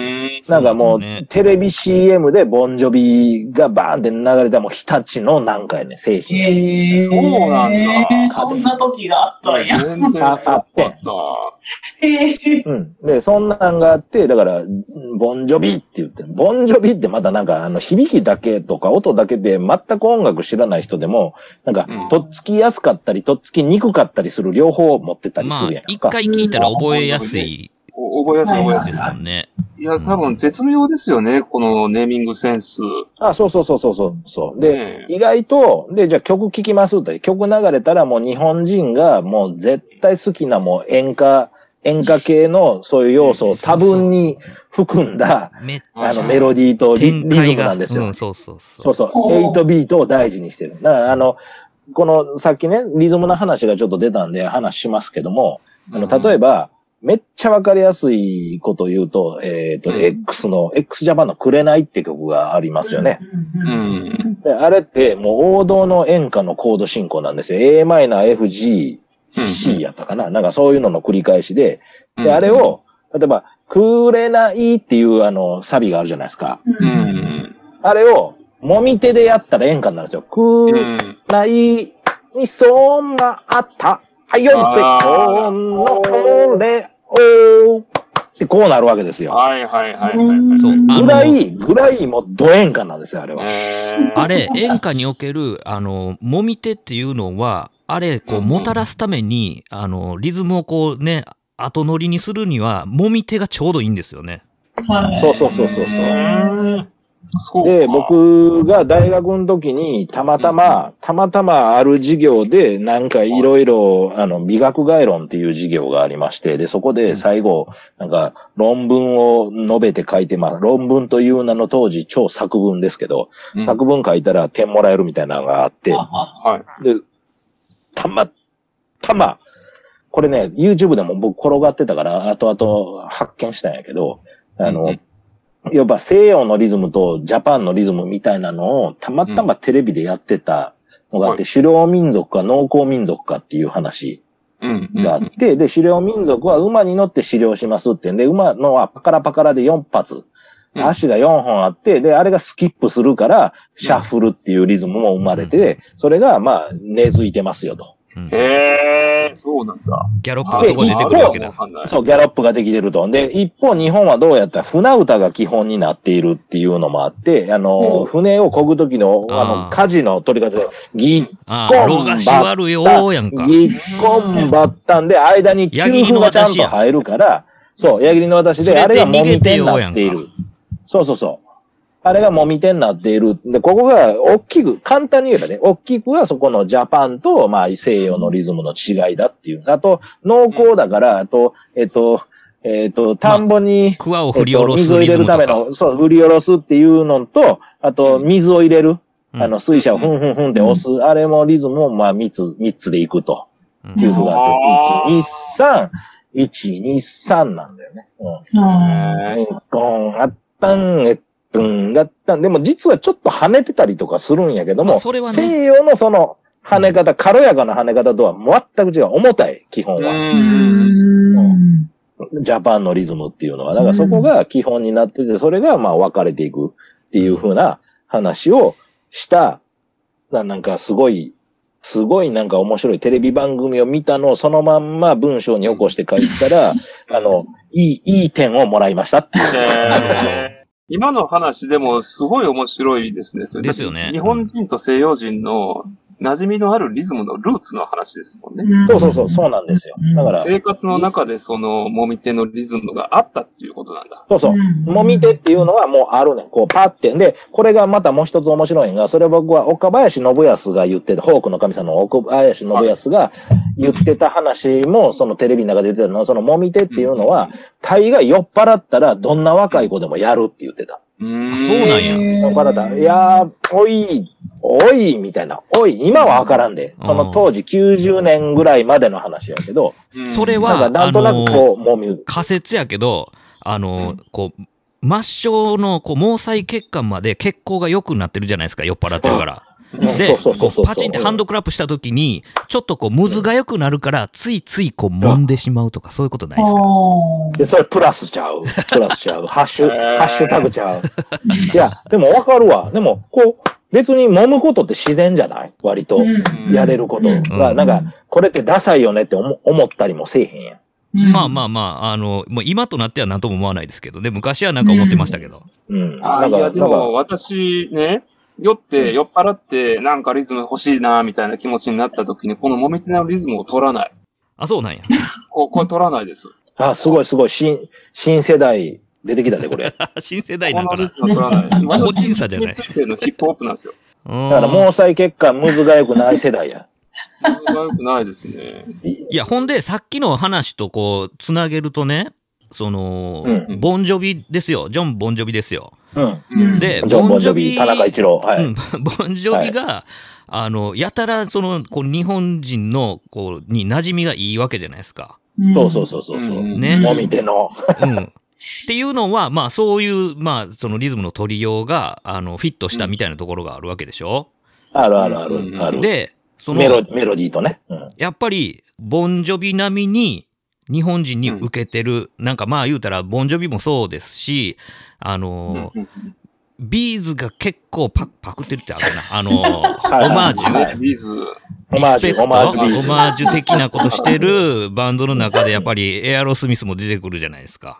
はい出てきますねで、やっぱエアロスミスもめちゃくちゃ日本人にこう、そう、入ってくるじゃないですか。支持されてるな、基本的に。8ビートやわ。でしょ？うん。うん。で、それがなんか、あのこの高間倉さんのね、このポッドキャストの中でも、いこう、しょっぱなに、そのランディ MC と共演した、ウォーク・ディス・ウェイの話してたじゃないですか。はいはいはいはい。で、あれって結構、まあ、あの、エポックメイキングな、その、なんていうか、融合ですよね。あの、ね。の作品じゃないですか。うんうん。っていうので、やっぱり、あの、僕が、あの、その、いわゆる、こう、ラップ、ヒップホップラップとかっていうのを聞くに至ったきっかけって、やっぱりウォーク・ディス・ウェイなんですよ。それでもすごいコラボレーションだったんですよね。う。うんん。ビデオ見たことあります？ありますよ。あれあもちろんあります、うん。あれ象徴的ですもんね。すごい、あの、ほん、ほんまにその壁を破る的な、うんうん。ことをいやよくマジで意味合いを含まれたビデオでね。うん。若干、あの、なんか、あの、あのドリフのコントのセットみたいな感じはあるんですけど。ああ、まあまあね、若干安っぽさもあるんだけど、そうそうそうこれ多分、見たことのない方に説明すると、部屋が2つに分かれていて、壁を隔てて、うん。片やエアロスミス、片やランディ MC が演奏してるっていう状態なんですよね。で、エアロスミスはバリバリ8ビートの今言っていたみたいな日本人大好きの演歌ロックをやっていて、うん。うん。で、片やランディ MC はそうじゃないの、俺たちはリズムが欲しいんだって。じゃあもっと跳ねたリズムをって黒人のね、ね。ヒップホップの人たちだから、みんなアディダスのジャージを着て、で、うん。ゴールドチェーンのかっこいいやつ、いわゆるヒップホップの格好をした人たちが、同じ曲のエアロスミスの Walk This Way っていう曲の上で歌ってるわけです。エアロスミスは演奏してんだけど、エアロスミスのスティーブン・タイラーっていうボーカルが歌いそうになったところでランディ MC がラップを始める。そうそうそうそう。おいおい、お前たち何やってくれてんだよみたいな顔をして、壁の向こうから聞こえてくるラップに怒りの目を向けるんですよ。でも演奏は続いていって、途中から、スティーブン・タイラー、あの、エアロスミスの方が怒り始めて、マイクスタンドで壁をぶち破り始める。ゴンゴンなんですよ。ゴンゴンまあそうするといわゆる壁ドンですよ MC がやってるか壁ドンするんですよ、壁ドン。で、壁ドンして、で、壁をぶち破って。で、そこから、なんと仲良く演奏、共演を始めるっていう。いやー、あれはね、非常にビジュアル的にもよくできてる、よくわかるよくでし、きてる。で、よくぞあの、あれをプロデュースしたなと、リリースしたなと。リック・ルービンがね、ええリリック・ルービンですよ。あれをプロデュースしたのは。だから、まあ、あえっ、と、僕たちの、まあ、僕とかうちの世代的には、あの、テレビで、その MTV とかやってるのを、まあ、かじりついて見てたんですけど、その中で、あの PV を見たときに、なんだこれはと、まあ、思うわけですよ。ね。一回見たら、なんだこれはになるんですよね。ねえ。だからそれまで、まあ、あの、まあ、マイケル・ジャクソンのめちゃくちゃ凝りに凝った PV とかね、まあ、見てましたよ。それで、そういうところから、なんか、まあ、ミュージックビデオって面白いななんて思って、まあ、そういうのをこう見てたんですけど、そんな中で、なんか、あのこれちょっと企画としても面白いし、ビジュアルも面白いし、で、やってるそのパフォーマー自体も、なんか全然、こう、一種格闘がやばいわけですよ。こうモハメド・アリと アントニオ猪木みたいになってるわけじゃないですか。うんうんうんうん。結構だからね、それで、うわ、これすごいことやっとるなっていうのは、あの、うん割とこう、子供、子供っていうか、まあ、その時、えー中高生ぐらいですけど、の目にも、やっぱりこれはとんでもないことが起こっているみたいな感じですごい伝わってきたんでね。いや、そうなんですよね。の、ロックのリズムとヒップホップのリズムのいい感じにミックスしたっていうのが、実にエポックメイキングだったんじゃないかなっていうことでですよね。すよね。で、それが、まあそれ以降、うんううん。ん、エアロやっていう、エアロスミスやっていうところがまたね、うんあの、なんかそうそうそう日本人耳の僕にスッと入ってきたんですよ。うん。多分だからもう、もう一つは、あの、ダダンス的なブームも、こうね、あの、あると思うねんか、その、リズムがビートこう、ファンクのリズムってそれまで多分あんまりやったと思うねん、日本には。うんうん。うんうん。で、多分同時多発的に、その、まあ入ってきたのと、まあそのリズムに乗っかって踊りますよっていう話。うん。あの、うんセセサミ、セサミストリートに出てくる黒人の子供とかめっちゃリズム感いいやんか。確かああんなんで、ぼ僕らは当時はあんまり何もあのセサミストリートあんまり好きじゃなかったからあれやけど、うんあの、ええやっぱ偉大やな、やっぱああいう放送局はに。ね。いや、そうですよ。すうんだって、そういう教育やなって NHK のお母さんと一緒とか見とっても、あんな子供出てこないですからね。そうそうそうそう。出てこない。同じ日本人の子供、同じ年ぐらいの子がどう頑張ってもあんな、やっぱりリズム感は取れないっていうのは、やっぱもちろん DNA が違うわけで、で頭からやっぱり後、あ、前乗り、中乗り、後乗りとかってもう全部言ったら理解できてる、体で理解できてたりとかする。今ですらさ、ダンス教室とかアホみたいにあってさ、いっぱいそんなこととかも体で教えれるような世の中になったけど、やっぱりあの、ファンクのリズムってバーンって来た時には、気持ちいいなって思えるようになるまで、ちょっとじ受け入れるまで僕は時間かかったけど、なんか、い今はすごい楽しいし、あの、キレがいいよねとか、で、その前で切れんのがいいのか、後ろで切れんのがいいのかとかっていうのとかもわかるやんか。で、うんうんその、それがお重たくなったり軽くなったりとか、いや、でも実はこの時では重さが必要なんだ、軽さが必要なんだっていう使い分けみたいなのとかも、もうみんながその、やる側も含めて、理解できるぐらい、まあ、あの、日本の音楽の中で消化されてったもんやと思うねやんか。うんうん。で、それをまあ、そ早々にいろいろやってはった人たちっていうのは、なかなか、うん。あの、先進的すぎて受け入れられないから、あでも、ナイアガラって、まさにそこを探求しようとしたレベルなんじゃないですか。うんうんそうだよ、そう、そうなんですよ。うん。だからもう、なんか、そ、そんなんいっぱいあるやんか。で、うんうん。なんかこ、こ、ここでも、まあ、僕は多分、トミーとかと話してる中で、で、前多分、あの、えーと、あれ、僕、マッハバロンやったっけ？レッドバロンやったかな？どっちやったかな？マッハバロンか。うん。なんですか？あの、えっとね、マッハバロンっていう特実写がある撮ロボッ。トもの、と、へもーの、あの、人、人が入ってる、着ぐるみ型 人の特撮人型ロボット。えっ、とね、ロロボット。えーマグマ大使とか、なんかあああいうラインの特撮の、あの、まあ、うん。ウルトラマンとかの、あの、ちょっとロボ版みたいなやつ。おだからねマッハバロンっていうのがあるんですけど、マッハバロンのこの曲、はい。かなりちょっと当時行き過ぎてて、で、ローリーとかもカバーしてるぐらい、はい。はいえーちょっと、ちょっと、あの、やばいんですよ。あの、当時はもう全然流行らないだろうし、受け入れられないぐらいのことをセンセーショナルに、この特撮ものの主題歌のオープニングとしてやってたっていうのが、僕、この1年、2年ぐらい前かな、なんかもうずっと聞いて、うわ、これ、すごいな、今やって思えるぐらい、っていう、うん、ですね。マッハバロン。えー、えっと、と、当時のギターはチャーが弾いてるっていうので 有名なんやけどこ、れ、発信の時の音で音楽ですか？オープニング。発信の、あープニング、あ、オープニングか。オープニングです。マはいはいッハバロン。OP。これなかなかね、サビとか一切なくて、なんちゅうの、変な切れ方するのよ。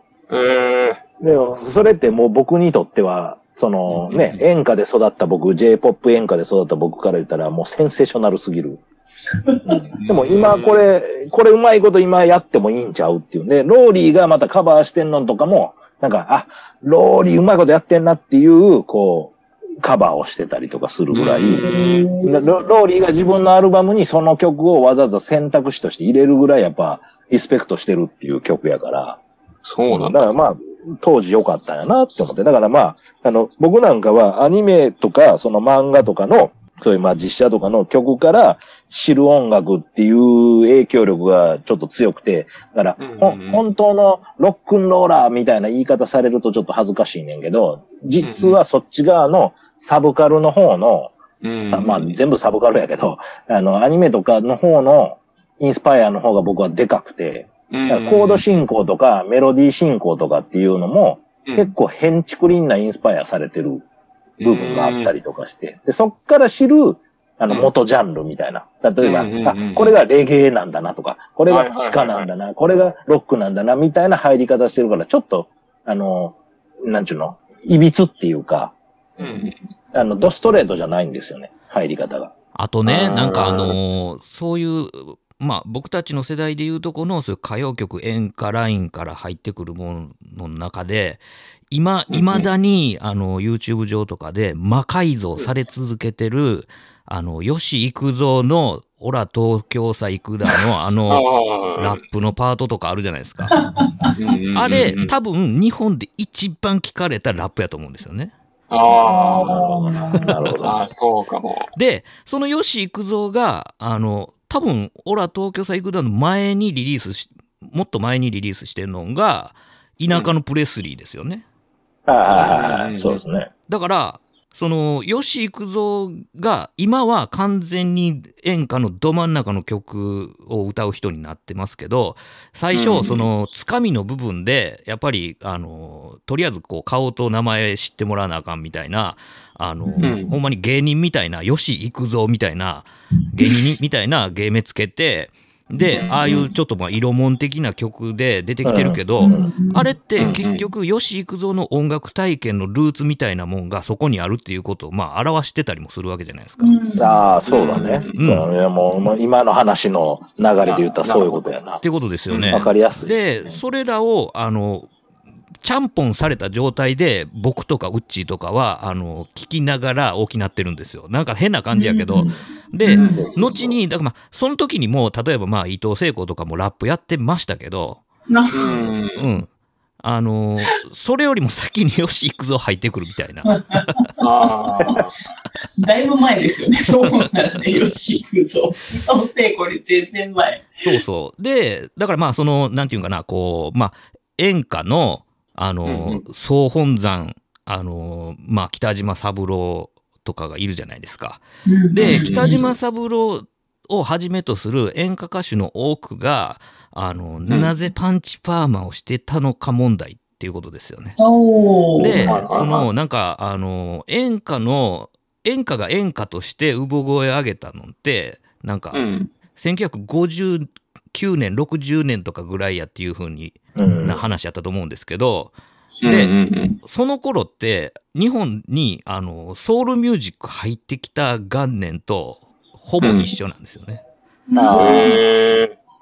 で、パンチパーマなぜあの世代の人をしたんかって言ったら、やっぱ黒人にちょっと憧れてるんですよ。なるほど。なるほどね。うんなるほど。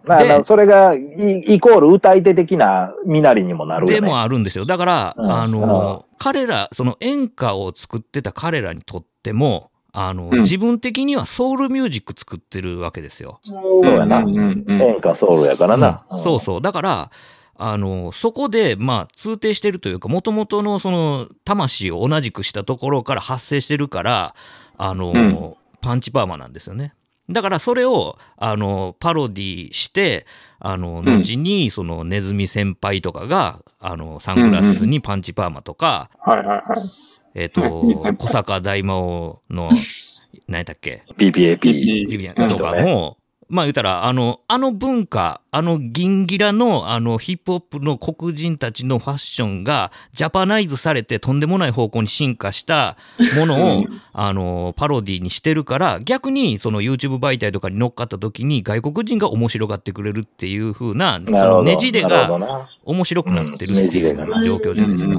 だから、はいあの、なんか、まあ言うたら拡大解釈されて、おかしな、こう、ジャパナイズされた状況っていうのからすると、やっぱ演歌もソウルミュージックやっていう風な聴き方にならざるを得ないというか、あほほんまは、本来ならば、日本の若者がそれを受け止めて、発展させていくべき。だから、あの、いわゆるブルースの3コードの12小節っていう一回りっていうあるじゃないですか。うん。うんだから、その、A, A やったら、まあ A のセブンスコードになるんやけど、もう全部セブンスになるけど、セブンスコードの、まあ12小節一回り。で、これが、言ったら、あの、黒人が、あの、今日こんな労働しました、しんどかったよっていう日記のように、まあ、その歌を載せていく。で、あはいの、その一回りは全部一緒なわけで、でうんそれを、そのまんま日本が、まあ、演歌としてやったのはさっきの紅じゃないけど、どっちかというとカノンコードなんですよ。a マイナーの、あれで FG、C で回す、あの、カノンコード。うん。だから4つのコードになっちゃうけど、でもそこはちょっと日本人の情感が入ると思うんだけど、本来のはそれをもっと大事にして、日本の若者がビャーって広げていくっていう活動を、あの、まあ、や、やっていく歴史があれば、まあ、うん日本は日本のブルースができてたはずない。その、うんうんうん。だからその、あの、日本のロックの、そのギターのリフの中のエッセンスにね、絶対ね、古賀メロディー挟がってるって僕いつも思うんですよ。うん古賀正夫ね。古賀正夫 古賀の、あのう、んなんていうのかな、こう、つまびくギターが、あの、なんか、日本のロックのあのギターリフの中に エッセンスが絶対挟がってるって、なんか感じるときはちょいちょいあるんですよ。あのね、曲、曲作るときもそうなんやけど、泣きっていうのが必要になるねん、どっかでやっぱり。うんうんうんあの、コード、メロをバンバンバンって展開していく上で、日本の、その、じゃあカノンコードでやるんやったら、A メロ、B メロ、サビなんや。うん。A メロ、B メロ、サビ。で繰り返し。で、なまあ、あの、ニュー、ニューミュージックっていうか、そこら辺だ。D メロがちょっと入って、って言って、ギターソロがあってとかっていうパターンが多いねんけども、でもこれって一番もう、あの、誰しもが理解しやすいっていうか、もう僕らの血液の中に入ってるんちゃうかっていうぐらいの感じなんやけど、ABC、ABC、AB サビ、AB サビ、AB サビみたいな。うんで、その、その、まあ、永遠、それを、まあ、流してきた歴史の方が長いわけやから、本来ならば、まあ、それを、あの、進化、進化させていく、それを大事に守っていく。で、沖縄は沖縄で沖縄音階と沖縄音楽の沖縄リズムがあって、で、あれはどうも、やっぱりなんかうまいこと、その歴史上本土に入ってこなかった流れがあるじゃないですか。うんうんあの、うん、うん。で、あれは8ビートの、あの、ちゃんとつまんだところを、に、あの、ポッチを持っていくと、こう、ああいうリズムになるわけですね。跳ねたリズムになる。うんでもあれは、シャッフルとはまた違うわけですよ。あれどっちかっていうとポリリズム的な理解ですよね。そうそうそう。どっちかっていうとそうですね。うん。うんあれ独特やね。うんあれはやっぱり、だから沖縄のあの、あそこだけで起きる。うん。で、うんあの、やっぱ陽気、陽気な感じとか、あの、笛を入れるとか、よよとかって入れる、ああいうのって入れるリズムの場所とかっていうのもやっぱ本土の元々にはないし、やっぱ寒いち、寒い地域になっていくと絶対重くなるし、うんあれはめちゃくちゃ独特ですよね、本当に。そうそう。ね、もうやっぱだからそれは口の開き方とかそういうふうにも多分なっていくと思うね。あの方言にもつながっていくと思うねんか。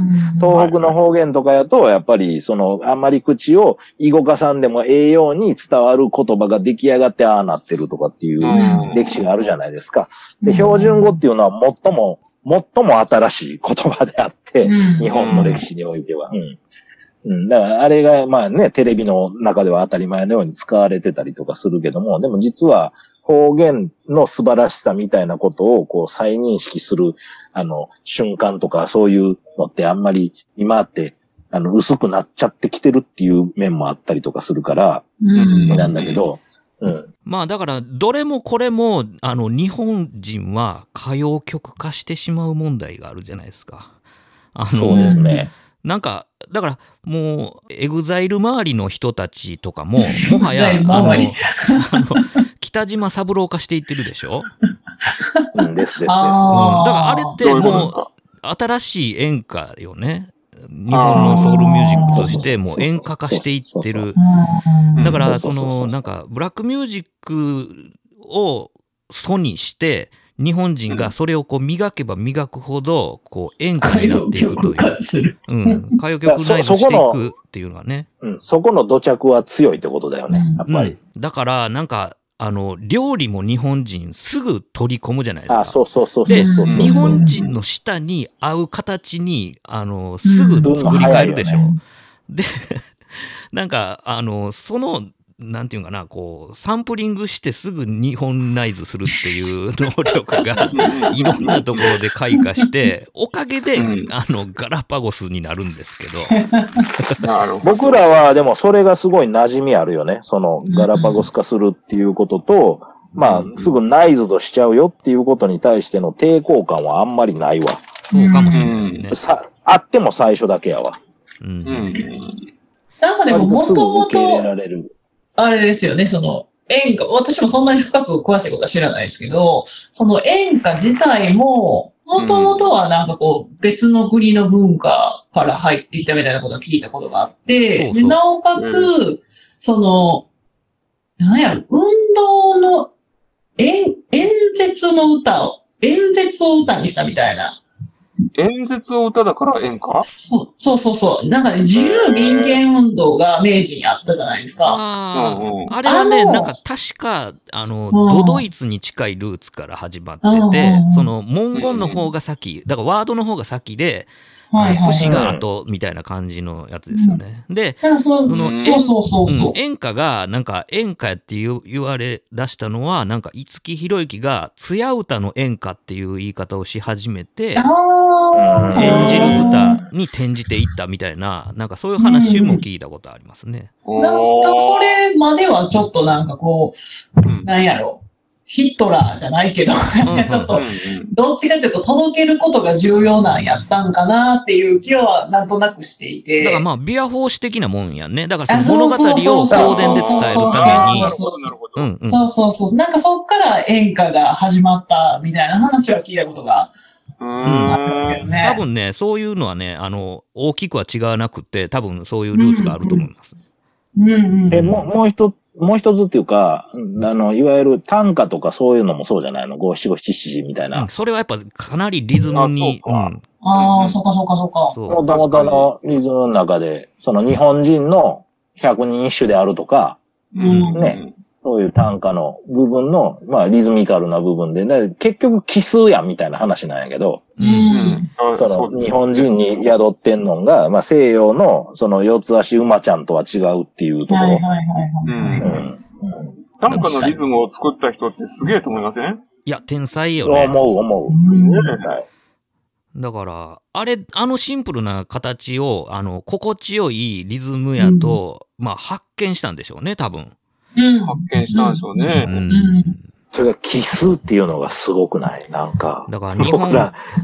うん日本語のその単語の字数とかいろんなもので平均的に考えたときにそこに収まりがよく奇数なる、うん言語の組み立てなんでしょうね。あんまりなるほどな。音の、音のリズムと考えてもそうなんやろな。濁点が入ったりしても多分、うん、そうなるんやろうな。うん、だから、うんあの、まあ、多分昔は割と音韻が引きずるというか、そのリエゾンする、はいはいあの言葉やったっぽいですけど、今その50音にかっきり分かれたその発音体系になった日本語においては、ああいう刻み方ってやっぱこう収まりがいいんですよね。うん。なるほどうね。うん、そうだからなんかそのまあ日本の歌謡曲の中でもそのあのなんていうのかなこう七五調も使ってるんだけどあの前後をリエゾンさせる、あの歌詞の収め方をあの佐野元春あたりは割と意識してやってて、あ、そうそうそう。でラップからそうですねうん、。それを完成形に導いたのは桑田佳祐やと僕は睨んでるんですよ。なるほど、なるほど。まあまあ、まあまあ、その音ね。う。ん、で日本語さえもその発音の仕方を変形させてあの、そういうこうグルーブの中に取り込んでいくような歌詞のつ作り方だからまあ桑田佳祐、えー、鉛で歌うとこうバチッとはまるみたいな。おううん。日本語を最も、あの、英語っぽい感じで当てはめてっていうやり方をした。だから、もともとうん奇数、奇数、奇数を得意としている、その、音の持ってるリズムがあるじゃないですか。はいその言葉の持ってるリズうんム。奇数が得意として、それを偶数の中に当てはめるっていうのを、やっぱ歌詞でうまいこと、言葉遊びとかもひっくるめてやってんのの、先あの、パイオニアはそうだと思います。でなんかその佐野元春ラインをさらに進化させたんがミスチル桜井やと思うんですよ。そうだね。いやいや、もうその流れは組んでるとも間違いないと思います。そうだったんだ。僕なんかは、そのリズムをね、やる楽器をやってたからやねんけど、うんうん結構ね、あの、2泊3連っていうのがあって、うんあの、やっぱ偶数の中に3連形をポンと入れるっていうやり方すると、あの、うんまあ、邦楽、まあ、J-POP もそうなんだけど、結構、はって、はって際なる立つよね。みたいな、うんそう、際立つことがあって、で、2泊3連をうまいこと、その、なんちゅうかな、あのーえっ、と、日本語の歌詞にうまいこと当てはめたりとかすると、結構そこがパチンとはまったりとかする効果があるんですよ。でうんえー偶数符の中に3連符入れるっていうのは、結うん。構僕もよくアレンジでやってるんやけど、あの、お面白いし楽しいし好きっていうか、馴染むっていうかね。うん。まあそういうのがああったりとかして、でこれもまさにマニアックな話やけど、なんか、はい。そういう部分は、あ、実は、あ、これそうなんやったんや、みたいなのは多分改めて紐解けば。で、そこら辺は朝ポンとかにも前ね、トミーと言ったけど、あの、最近僕一切見てないけど、キャピタルがやってるんだよね、それをねドク。ターキャピタルね。ドクターキャピタルがめちゃくちゃ解説してくれてるんだ YouTuber ろのドクターキャピタルがね。いや、全然知らないえわ。何ですか音これ楽解説をね、あの、アメリカ人の、えー日本語ベラベラ、関西。関西弁ベラベラの、えーはい。アメリカ人音楽、えー教授。ドクターキャピタル。うん。が、えードクターキャピタル。という YouTube チャンネルを持ってまして、京京都にいた時もあるんだよね。うん。この人の、うんうん。日本の歌謡曲とかうん。J-POP をまあ分析しながら、えー自分があのギターでカバーするという、コンテンツを展開してて、えっと、多分今有料コンテンツも多いと思うねんけども、無料で見れる初期の頃のやついっぱい見てほしいです。あの、すごいです。うん。へめちゃめちゃ、めちゃめちゃ、ああ、そうそうそう、そうやねんみたいな、僕らが今思う、僕らがいっぱいこう知識つけて今思う、その当時の曲のこととかをぐわーってやってくれてはるから、へえ。そうやねん、これ言いたかってん、みたいな。僕も言いたかってん、みたいな。あとその洋楽と通底するところと日本のガラパゴスゆえの面白ポイントっていうのをうまいこと解説してくれてるんでね。へえ。めっちゃ興味あるなあの、バンヘイレンのジャンプね、あの、亡くなったすぐにバーってやってくれたけど、あの、最初ワンコードで引っ張るとかね。うんうんうんうん。ワンコードでずっと引っ張ってるんはこういうことだよとか、ベース音だけをこうしてますとかっていうのとか、で、僕は、あの、めっちゃ好きなのは、ボーイのマリオネットの解説とか超好きだよ。ああ、そんなのあるんだ。ま、マニアック、マニアックすぎて好きやね。へえ。とか、でも、あの、岡本真代のね、あの、えっ、と、カノンコード。うんカノンコードでこれすごい大ヒットしてるのはこういう風にうまいことできてますよとかっていうのとか、なんかね、あの、そうそう、そうやねん、だらけ。うん、だらけですわ。なんか、そう、うん。だから、そう、そういうのは、もう当時は、なんか自分だけなんとなく知ってたよね、みたいなこととかを、なんか結構ね、うんあの、オープンにちゃんと解説してくれてるから、なんか、あの、うん僕らとかはさらに、あそうだよねって、こういうことを踏まえてとかって思うけど、なんか新しい子にとったら、あこういうのも踏まえて、じゃあ勉強して曲作ろうか、みたいなとかっていうにも参考になるのかなっていう。でミミッシルなんかもすごく面白く解説してるよね。あなるほど、なるほど。あここのコード進行ね、とかっていう。うんうんうん。いや、まあほんまおすすめですよ。おすすめですよ。ねこれは。この方、教授なんですね。そうなんですよ。へえ。だから、バチバチ音楽理論をまあ解説してくれるんですけど、それがあんまりむ小難しくならずにやってくれるのが、あの、素人目にはすごく優しくていいんですよ。で、はいか、かかつ、かつ、ガリテクで自分も弾きこなしよるから、あの、また超絶ギターテクでね。そうそう、うまいんだ全部ですよ。うまい。もうめちゃくちゃうまい。で、しかもその、周りにある曲っていうのをちゃんと自分の調に合わせて、うん。変調した上で、練習した上で V 取ってるから、うん説得力がめめちゃくちゃある。うん。よ、わかりやすい。すごい。あの、僕らみたいにちょっとマニアック音楽好きな人からしたら、ああ、そうそうそう、みたいな。もうかゆいとこしかない。うん。登録しました。はい。ごめん、ごめんなさいね。なんか、あの、た、高マッキーにこんなんばっかりな、今日はおすすめ、おすすめですよ、みたいなことばっかり言ういや、ほんで、話あの、高枕さんの方に、まあちょっと強引に話戻しますけど、あ あ、戻ってきた。あの、だいぶそれましたけど。うん。いや、えっ、と、そのポッドキャストの方ですよ。あのーはいはいこの、さっき、まあ、あの、名前落ちみたいな感じで引っ張ってた、その出町柳田さん、相方さんね。相方さんのことちょっと聞いてもいいです？はいはい。相方さん。はい。町柳田さん。はい。で、町柳田さんはですね、ああのーな、何喋ったらいいかな。あ のまあ、な、な、な、な、何者？何者何者、ですか？ああ、そうですね。出町柳田さんはね、あの、私のクリエイター仲間というか、はい。ほうあほうほの、はい、お仕事で繋がったんですよね。一緒にお仕事してるわけじゃないんだけど、はい。う。うんあ。の、クリエイターが集まる、あの、大阪のメリックっていう施設がありまして、はいで、そこを通じて知ったんですよ。うん。で、何の時だったかな？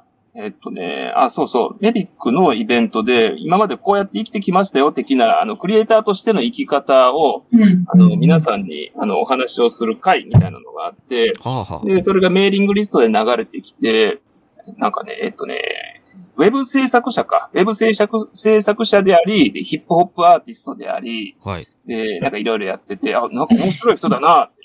見てくれも、なんか面白そうな人だなっていうところでね、あの、ほんまにヒップホップ好きなんだろうなっていう見てくれしてはるんですよね。ちょっとへー二つ目の感じの。えそう。という人が、まあ、おられまして、で、あ、この人の話ちょっと聞いてみたいと思って、で、聞きに行って、あすげえ、あの、そこから仲良くなって、で、始めたっていう感じですね。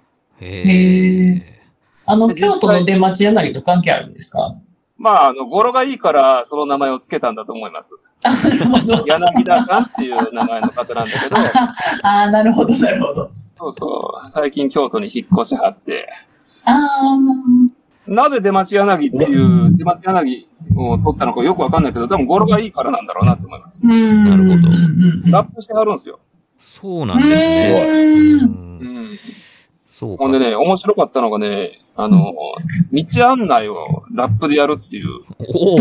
あアクセスラップあ、っていういいですね。教材を作って、新しい。新しい。で、その、まあ、実際曲もかっこいいし、で、ラップしてるのはめちゃくちゃかっこいいんやけど、まあ、その道案内の通りに行ってもなんかつかない感じがするんですよ。到着しない感じ精度のほどは謎っていうやつです。いやちょっとよよくわからないんだけど、あの、あ、確かに曲としてめちゃかっこいいし、ああ、アクセスラップやってるよって。それね、あのっ、払ってんねんな。なんか、えっと、カーナビとかで、うんあの、大阪弁で案内してくれますとか。なんかいろいろあるじゃないですか。あの、なんかこう、こんな声優さんに声当ててもらいましたとかあるじゃないですかなんでラップなかったんややろ、今まで。スヌープドッグがカーナビを案内するやつがあるんですよ。あ、そうなんですか？turn left, turn right. なんやろ、やっぱりき 適当ににくいんかな。え？いやターンライトとか言われてもだから、だから、そうちゃう、そうちゃう。だから、そこら辺さ、あのーなんちゅうの？音楽寄りに、の商材にしちゃうとやっぱりそうなっちゃう。うん。かっこよくなれば、ナビの要素は薄れるしっていうことやと思うねんか。だから、僕な、今それ聞いてて思い出したけど、その一瞬だけコンビニでバイトしてる時に外人が道聞かれたことあってさ、はいはいはい。い。でももうストレートゴー、ストレートゴーみたいなんで、もうあの、次のネクストシグナル、ライトみたいな、そういうふうな、はいはい俺も絵描いた方が早いんですけど、みたいな話になったけど、でも、なんか片言のそれで言ってたけど、まあそれが要はリズムに乗っかったらっていうことですよね。だから next, next みたいな、next signal, right とか、うーね。そういうことですよねです。よ、でもその、スヌープのやつは。あ普通に言ってるんですよ。声、声で。うんそうなんや。right. みたいあ、ほな、もうあれやな、あの、バスの音声みたいなもんだよな。なんかな。まあそうですね。あの、声のいい人が、あのよく知られてる声のいい人が、あの、ナビ、ナビってくれるカーナビっていう、多分そういうコンセプトですね。あなるほどね。おー、なるほどなるほど。そうか。銀閣？銀閣？店舗みたいな。言うやん。言うやん。なんなん？それみたいな。なルルー大芝っぽいやんがな。あ ルー大芝のカーナビ嫌やな。いや、でも、なんか、日本、日本人やったらその方が、まあ、伝わりやすな。なんかな。あの、間違いなく一人の時は使わない。金、金閣金閣店舗みたいな。あ店舗をつけたらいいんや、みたいな。なんか、引っ張られちゃう感じがしますよね、そこに。まあまあまあ。だから、あの、引っ張られるっていうのは、なんか音声とか音色とかも絶対あるやんか。うん。ああの、いる。きなりさ、音楽、だからバスの中で非日常でさ、BGM が流れながらそんな風な状況が起こったら、やっぱそれは、なんちゅうの？入ってくる入ってこないの情報量変わってくるやんか。う変わってくる、ん変わってくる。ね、その、どこの要素取るみたいな話になるやん。うん引っ張られるのが、ねそのいいか悪いかで言うと、ど両方あると思うんだけど、引っ張られてから意味を考えて、あ、金閣店舗、ああ、うんなるほど、金閣寺、みたいな。あそうそうそうそう。うんなんかね、要するにこうサウンドとして捉えてしまってワードとして頭に入ってこないという。うんで、あの、ねその京都バス、京都バスとかはそこら辺が絶妙なバランスになってんねん、多分。うんあの、日本語で言った後に必ずそれがあるやんか。その、英語バージョンみたいなのとかがあったりとか、で、えっと、京都市営地下鉄やったら、その後に韓国語が入ったりとか、すんねやんか。うん僕、何回、ここ、この、え、僕、このラジオで言うたかもしれへん。もしかしたら、あの、金ちゃんパウダーって聞こえるところがあるね、必ず。ケンちゃんパウダーじゃなくて金ちゃんパウダーな。そう、金ちゃんパウダーやね。ケンちゃんやったらよかったんやけど、金ちゃんパウダー、金ちゃんパウダーって聞こえるのが、あの、武田に、京都側から武田に上がる最後、武田に着くときに、うんケンちゃんパウダーってい うのが聞こえるんで、もうめっちゃそれ気になるね。えもうあの、ケンちゃんパウダーが出てきてんの、頭の中では。でも、金、金ちゃんって言ってるから、金ちゃんヌードルの方にも引っ張られたり。微妙に引っ張られるよね。そうやね。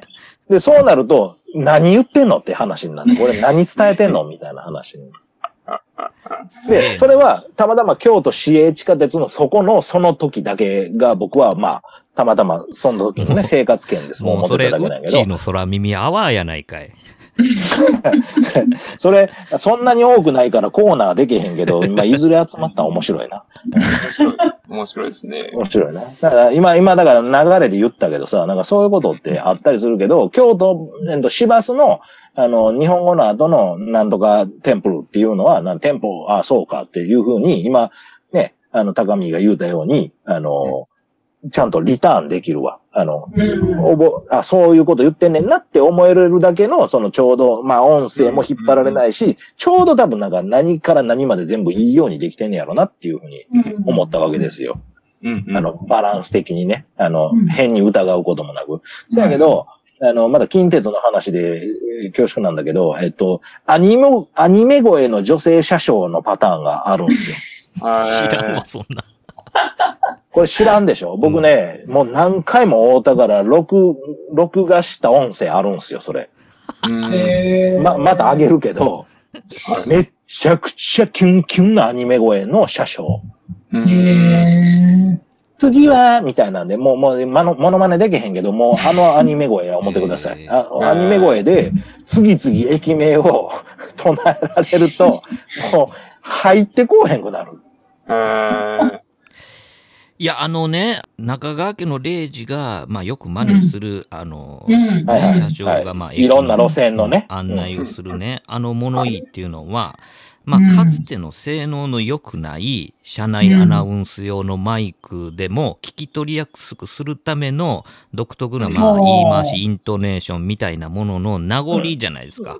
うんで各路線のね。うん今となっては、まあ、それはなないわけじゃないですか。そのマイクの性能も上がってるからね。だけど、やっぱりちょっとそういう節は、こう、まあ、名残が残っとるというかそうそうそう。っていうのがあって、いや、うんなんかね、あのーそれが、あのーあまりに耳慣れなすぎて、何言ってるか僕、よく分かれへんことがよくあって。うんうんうんうん。じゃあ、ね。ほんまにだからもう今は普通に喋ってってすごい思うこといっぱいあるんですよ。なんか初めて行くとことかめっちゃもう、めっちゃ聞いとかなあかんと思ってんのに、あそうそうそう。そうそうそうそう。でね、あ、じゃじゃじゃさ、さ、さ、ブスブスブスさってやるやつな。いや、あのーなんていうのかな、例えばね、あのー水泳、オリンピックとか見てても、水泳の時に昔はね、第一のコースってやってたじゃないですか。あれは、その、まあ、プールの中で、こう、エコーがかかりすぎるから、ああいう物言いになってるんでしょ、うん。でもう、ん。今はあんなこと言わないですよね。なるほど。まあ別にあるから。うん。だからそういう設備や機材によって喋り方が独特になってた業種なり、そのあ慣例みたいなのが、今は機材やその設備が進んだことによってしなくてよくなってんのに若干残ってる問題ってちょっとおもろいなと思うわけこれこれこれはね、また広げれますよ。あのね、あ。これね、うちの音今日の音響いた時のグループの話でも出てたけど、あの、路線によってイコライジングひどいとこが多いっていう。うーん。聞きだから方。スピ、スピーカー、スピーカーがちょっとやっぱイコライジングがひどいから、もう聞き取れへんね。特にその京都カラスマこれ言ってまうけど、あの、やっぱ聞き取りづらいね。ワシャシャシャシャってなってもうてんねんて。だから、はい上げてもうてんねん、だいぶ。うん。だから、そこら辺整えろよって話。つまみを回すだけなのにね、知らない。そうそうそうそうそう。で。そういう風になってる路線がちょっとやっぱあるっていう話。でも、それ、一周回って、例えば、めちゃくちゃガヤガヤガヤついてる車内の中で、耳障りな分、みんなが耳をそば立てるから聞き取りやすい問題とかになってたりしないですかあクリアじゃないのがね。なあ、そうやな。うわ難しいな。だから、あるかもわからへんな。あの、うん雑踏の中でうん、小銭バーンって落とした時にみんな振り向くみたいなやつ。うんみたいなね。うんなんか、雑踏でも通りのいい音質の部分だけ上げわざと上げてるというか。あはいはいはいはい。もう、もう、もうイコライザーラインですやって。るんやったらすごいですよね。ね、一周回ってすごいな、みたいな。うんうん狙い通りですっていう感じですよね。うんね、それそれはすごいな。うんそれできる人がいなくなっちゃって、ずっと肺が上がったまんまになってるっていう、そういう状況が考えられるそうちゃうかなとは思うんやけど、なんかでも、可能性としてそうであってほしいみたいな。うんうんうんうんそうですね。可能性としてそうであってくれた方がちょっと嬉しいですね。ね、うんなんか、さすがって思えるんでね。いや、でもなんかやっぱそういうこう、こう、講習の上での、まあ、サウンドの、まあ、出し方、その、高音質の概念がまあ、全然ちゃうわけじゃないですか。だからうん、そこでめちゃくちゃハイファイで、まるで耳元で囁いてるかのように聞こえたかって、それは雑踏に埋もれてしまったら元も子もないみたいな。になるし、すごいザラザラして耳障りやけど、絶対聞き取れるとかの方が実は重要みたいな。ちょっと割れてるぐらいがちょうどいいぐらいの。そう拡声器とかまさにそうじゃないですか？そうですよね。そうかもねう。ん確かに。いい音で音を届けるんじゃなくて、なるべく遠くまでうんちゃんと届けるっていう役そうで割ですねね。。インフォメーションとしての、こう、まあ、特徴を出していくっていう音質とかがやっぱあって、なんかまあそこはまあいろいろ考え方があるんでしょうね。うんうんうんだから今は私はそういう意味で言うとね、綺麗じゃない方がいいんかもしれないですよね。うん。うん。ついついなんかね、こう周りの人と喋ってても、その拡声器の音が聞こえたら、こう耳をそば立てて、あ、もうなんかここから動くみたいよっつって、まあついていくみたいなことがあるんかもしれないですしね。うんうんうんうん災害の時とかね、ねめっちゃハイファイな音でアナウンスされるよりも、ちょっと割れてる声で、いや、危ない危ないって言われた方がいいのかな。危機感がね、うん出るかもしれへん。うんやばいやばいなる感じがしますね。ね。うん、確かに。だからなんかその、アーティスト、まあ、あの、歌手とか、まあ、ロックの人とかも、拡声器ちょいちょい使うじゃないですか。あれって、やっぱそういう意味で、なんかこう、やっぱ注目してしまう音声に手っ取り早く仕立ててくれるのと、やっぱビジュアル的にキャッチーなのが手伝って、拡声器使いがち問題があるんかもしれないですよね。あるのかもわかんないですね。うん。椎名林檎ね。ね。そうそう。僕もそれ思い浮かべてたんやけど。う んまあビ、ビジュアル的にも成功してるからね。ねね。覚醒器な。あやそう考えるとちょっと面白いかもしれないですね。うんー、面白いですね。うん。